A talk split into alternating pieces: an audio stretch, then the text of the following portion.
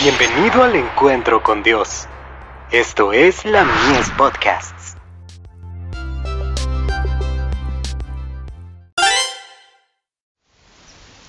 Cada día con Dios. Oración perseverante. Sed sobrios, y velad, porque vuestro adversario el diablo, como león rugiente, anda alrededor buscando a quien devorar. Primera de Pedro, capítulo 5, verso 8. Qué astuto es el diablo contra el cual tenemos que luchar. Solo Cristo es suficientemente poderoso y capaz de contrarrestar su poder. Por lo tanto, debemos tener a Jesús con nosotros cada momento. Estamos sumidos en un sopor, como estúpidos, y no percibimos las artimañas, los lazos y las trampas de Satanás, que tiende ante los pies de los incautos. Por lo tanto, debemos saber cómo avanzar, para que cada movimiento que hagamos sea hecho en Dios. El yo no se debe hacer oír. La destrucción de las almas es la tarea específica de Satanás, y de sus colaboradores aquí en la tierra. La salvación de las almas es la tarea de todos los seguidores de Cristo, por débiles que sean.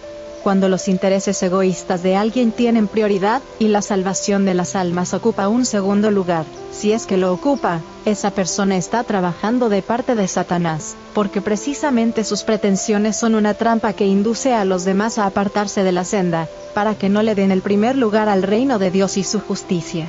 Satanás les da el impulso inicial a todos esos obreros. La salvación de las almas siempre debe ocupar el primer lugar, porque Satanás es un león rugiente que busca a quien devorar. Debemos arrebatar las almas que van por su senda. Debemos tener visión, discernimiento y fe, y trabajar como para salvar a alguien que está en peligro de perder la vida, teniendo en cuenta que cualquier descuido de nuestra parte puede acarrear su muerte. Quiera Dios enseñarnos a comprender lo que es la obra misionera, y cómo podemos dedicarnos a ella. Cada misionero debería pertenecer plenamente al Señor, y avanzar con vigor para lograr la perfección del carácter cristiano.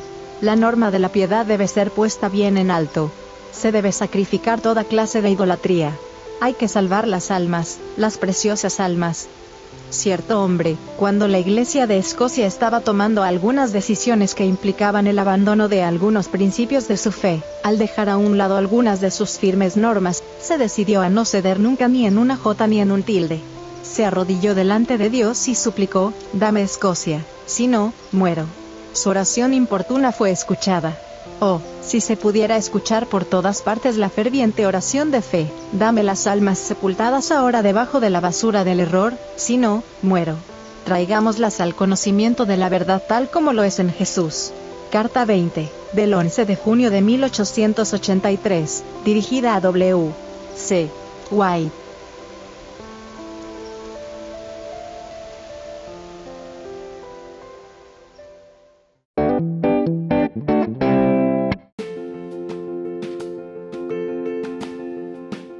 Visítanos en www.ministeriolamies.org para más contenido.